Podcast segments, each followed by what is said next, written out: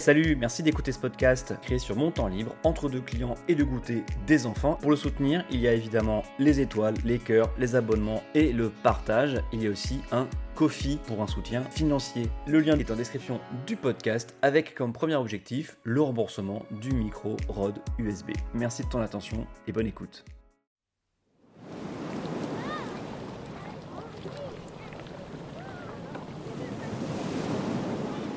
Intéressons-nous aujourd'hui au parcours électoral d'une figure déchue du socialisme, un espoir déçu, tel un César du meilleur espoir masculin qui ne tourne finalement que dans des navets, Razi Amadi. Bonjour, bonsoir, bienvenue d'Adrien parle politique pour un épisode d'histoire politique subjective. C'est le dernier épisode de la série de l'été où je vous raconte un événement politique ou une anecdote de manière totalement subjective. Ne soyez pas triste, ça continuera après. Avant de commencer, n'hésitez pas à partager ce podcast, à vous y abonner, quelle que soit la plateforme d'où vous m'écoutez, et à me retrouver sur Twitter, adsam, a d s a u m. Tout d'abord, qui est Razi Amadi et pourquoi lui? Qui est-il? Né en 1979, il entre au PS en 1998 et au MJS, les jeunes socialistes, en 1999, pour en devenir le président en 2005. À ce poste, il mène le combat du CPE, le contrat première embauche, une espèce de SMIC au rabais pour les jeunes tenté par Villepin à l'époque, euh, déclencheur d'énormes manifestations de jeunes en 2006, un combat qu'il mène aux côtés de l'UNEF, euh, dirigé aussi par des socialistes, mais chut, Bruno Julliard n'était pas encore officiellement au PS à l'époque. Euh, lors de la primaire socialiste de 2006, il prend parti pour Laurent Fabius après avoir tenté d'orchestrer un retour de Lionel Jospin à La Rochelle, aux universités d'été du PS, on retiendra de ce retour raté les, je cite, larmes de Lionel qui avait fait la une du journal du dimanche. Il a été député de 2012 à 2017. Aujourd'hui, il n'est plus élu d'après son profil LinkedIn. Nous sommes des relations LinkedIn et nous en avons 150 en commun. Vous voyez, totale transparence. Il a plusieurs casquettes. Il est directeur à temps partiel du MBA Management des transitions urbaines à l'Institut Léonard de Vinci, qui dispense des formations de le management, la santé et le digital et aussi directeur général associé du Newstang Cities qui, je cite, propose aux équipes de direction de l'information indépendante, neutre, factuelle, précise, concise, lisible et transmise rapidement dans les domaines qui façonnent la ville, logement, habitat, urbanisme, aménagement, mobilité. Voilà, rapidement, pour le profil. Deuxième question, pourquoi lui? Déjà, je tiens à préciser que ce n'est absolument pas personnel, il ne m'a rien fait. Même si l'épisode montreuillois m'est un petit peu resté en travers de la gorge et que c'est une des raisons pour lesquelles je fais cet épisode. Plus généralement, il a représenté dans les années 2000 l'avenir du Parti socialiste. Comme souvent, le représentaient les présidents des jeunes socialistes, le MJS. Le MJS, un mouvement créé et surtout autonomisé dans les années 90 par Benoît Hamon, qui ne cessera d'y exercer son influence jusqu'au bout, puisqu'en fondant Génération en 2017, il emporte avec lui la quasi-totalité du bureau et des militants du MJS avec lui. Mais c'est une autre histoire. Mais alors que d'autres dirigeants MJS finissaient leur mandat en allant pantoufler pépère en cabinet ou dans un mandat local, Razi Amadi nourrissait de plus hautes ambitions, en intégrant par exemple le bureau national du PS juste après le MGS de 2008 à 2016, puis en étant porte-parole deux ans entre 2016 et 2018, aux côtés de trois autres socialistes, Olivier Faure, désormais premier secrétaire du parti, Nadège Abou-Mangoli, désormais euh, parti à LFI et élu d'opposition à Pantin en Seine-Saint-Denis, et Corinne Narassiguin, ancienne députée des Français d'Amérique du Nord de 2012 à 2013. Il cherchait aussi un point de chute pour sa carrière de vieux socialiste et faire de la vraie politique. J'ai mis des guillemets à vieux et à vrai. Hein. Ce point de chute, ce fut en 2008, Orly, dans le Val-de-Marne. Oui, le Orly de l'aéroport. Ça paraissait idéal, une ville solidement ancrée à gauche, avec un maire communiste, Gaston Vien, qui part à la retraite politique. Le champ est libre, c'est du gâteau. Sauf que, hum, sauf que ça commence mal avec déjà une inscription sur les listes électorales refusée ainsi que celle de 15 camarades socialistes, probablement euh, venus pour peser au sein de la section et assurer euh, sa tête de liste. Ce sera nié, bien sûr, une pratique qui passera très mal et aboutira à la fracture des socialistes locaux. Les détails sont un peu perdus dans les limbes du temps et du passé, et je vous avoue avoir du mal à faire le tri, mais c'est tellement le bordel que des militants finissent par appeler au retour de Gaston Vien censé euh, finir après son mandat et partir à la retraite. Il était âgé de 83 ans quand même. L'éclairage national sur la ville conduit aussi Rachid Nekaz, toujours dans les bons coups médiatiques à l'époque, a présenté une liste également. Googlez ce type, hein, vraiment Rachid Nekaz, hein, ça vaut le coup. Hein. contribuant à brouiller le message et les enjeux de ce scrutin. Malgré les soutiens nationaux comme Renault, oui oui, le chanteur de Coronavirus, connard de virus, ou la direction socialiste nationale, la campagne s'enlise et au soir du premier tour, c'est la catastrophe, c'est l'humiliation. Razi Hamadi n'est que quatrième à 13,3%. Le maire sortant fait 35%. Une sénatrice communiste, Odette Terrade, fait 20%. Euh, l'union avec Razi Hamadi était plus ou moins actée, mais elle refuse finalement l'alliance, conduisant la liste à purement et simplement se retirer sans donner de consigne de vote, alors que Razi Hamadi pouvait techniquement se maintenir. C'est ensuite Gaston Vien qui gagne le deuxième tour en triangulaire à 45%. Pas sûr qu'il avait prévu de rempiler à 83 ans, mais pour la petite histoire, il laisse ensuite sa place de maire à sa première adjointe, Christine Janaudet, un an plus tard, en mars 2009, et elle est toujours maire, hein, puisqu'elle a été réélue en 2020. Gaston Vien meurt à la retraite en décembre 2015.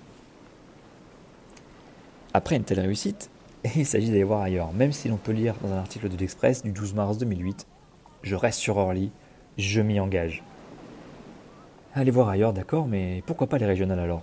Elles ont lieu en 2010. Ok, mais où?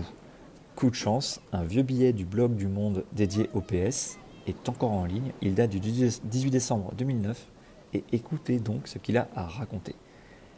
Je cite Une partie de ce pataquès, je précise euh, les difficiles négociations pour boucler les listes régionales, hein, provient du très complexe jeu de chaises musicales engendré par la nécessité de caser dans les listes certains jeunes loups de la motion Amont, Amont, MJS ou considérés par la direction du PS comme des cadres à haut potentiel, mais qui, faute de renseignement local, en sont réduits à obtenir que l'on veuille bien leur faire de la place sur une liste hospitalière.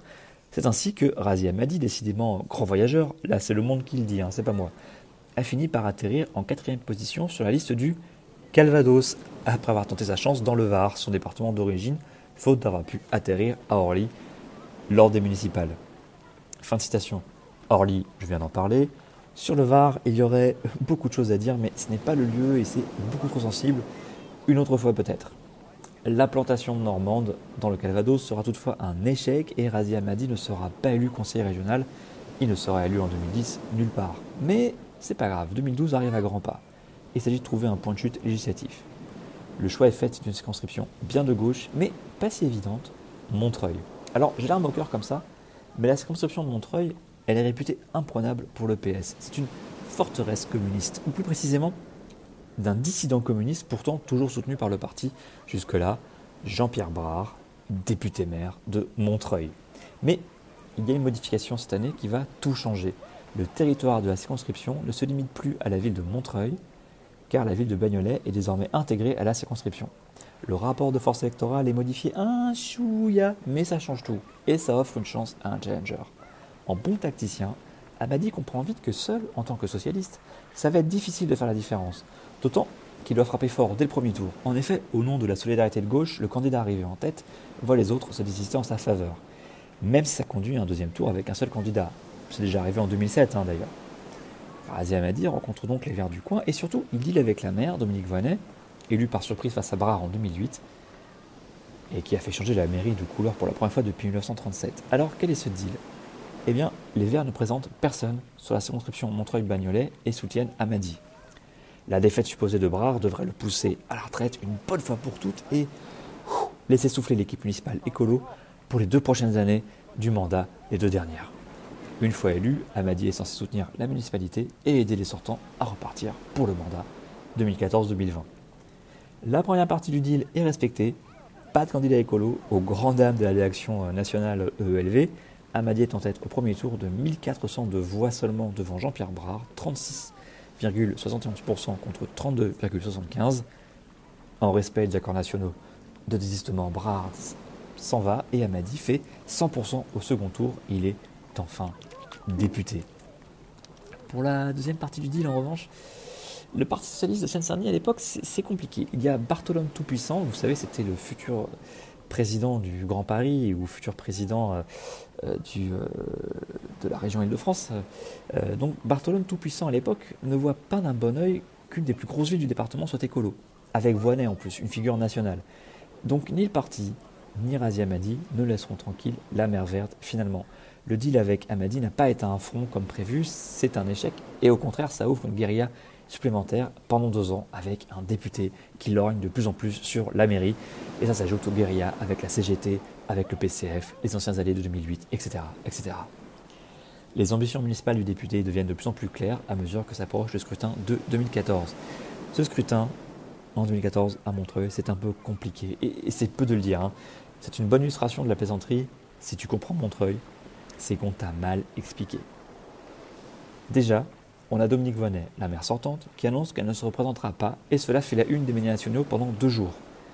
Toutefois, une liste de l'équipe sortante se constitue, tant bien que mal, menée par le petit-fils de Marcel Dufriche, le maire qui précédait Brard. Les alliés de 2008 sont parfois devenus ennemis, comme l'ex-socialiste Monavi Prêt, qui monte sa liste et ne cesse de dégommer l'équipe sortante. Jean-Pierre Brard, qu'on pensait enterré depuis sa défaite aux législatives de 2012, monte une liste et entend bien reconquérir la ville. Mais ce coup-ci, le PCF ne le soutient plus. Il envoie un cadre, Patrice Bessac, à la conquête. Plus donc, enfin, la liste de Razia Madi, le député. La campagne est, comme d'habitude à Montreuil, euh, tendue.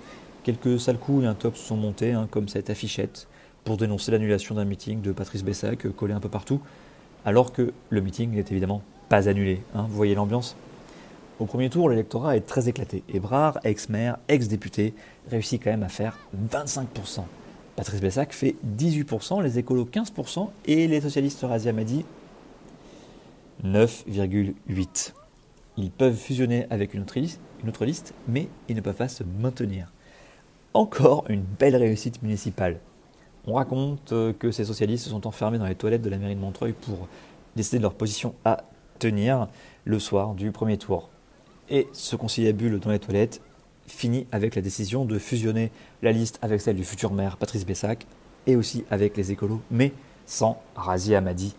Euh, cette union de la gauche gagne de justesse en quadrangulaire, hein, donc avec 4 listes au deuxième tour, avec seulement 414 voix d'avance sur Jean-Pierre Brard, 10 990 voix contre 10 496, 37 contre 35%.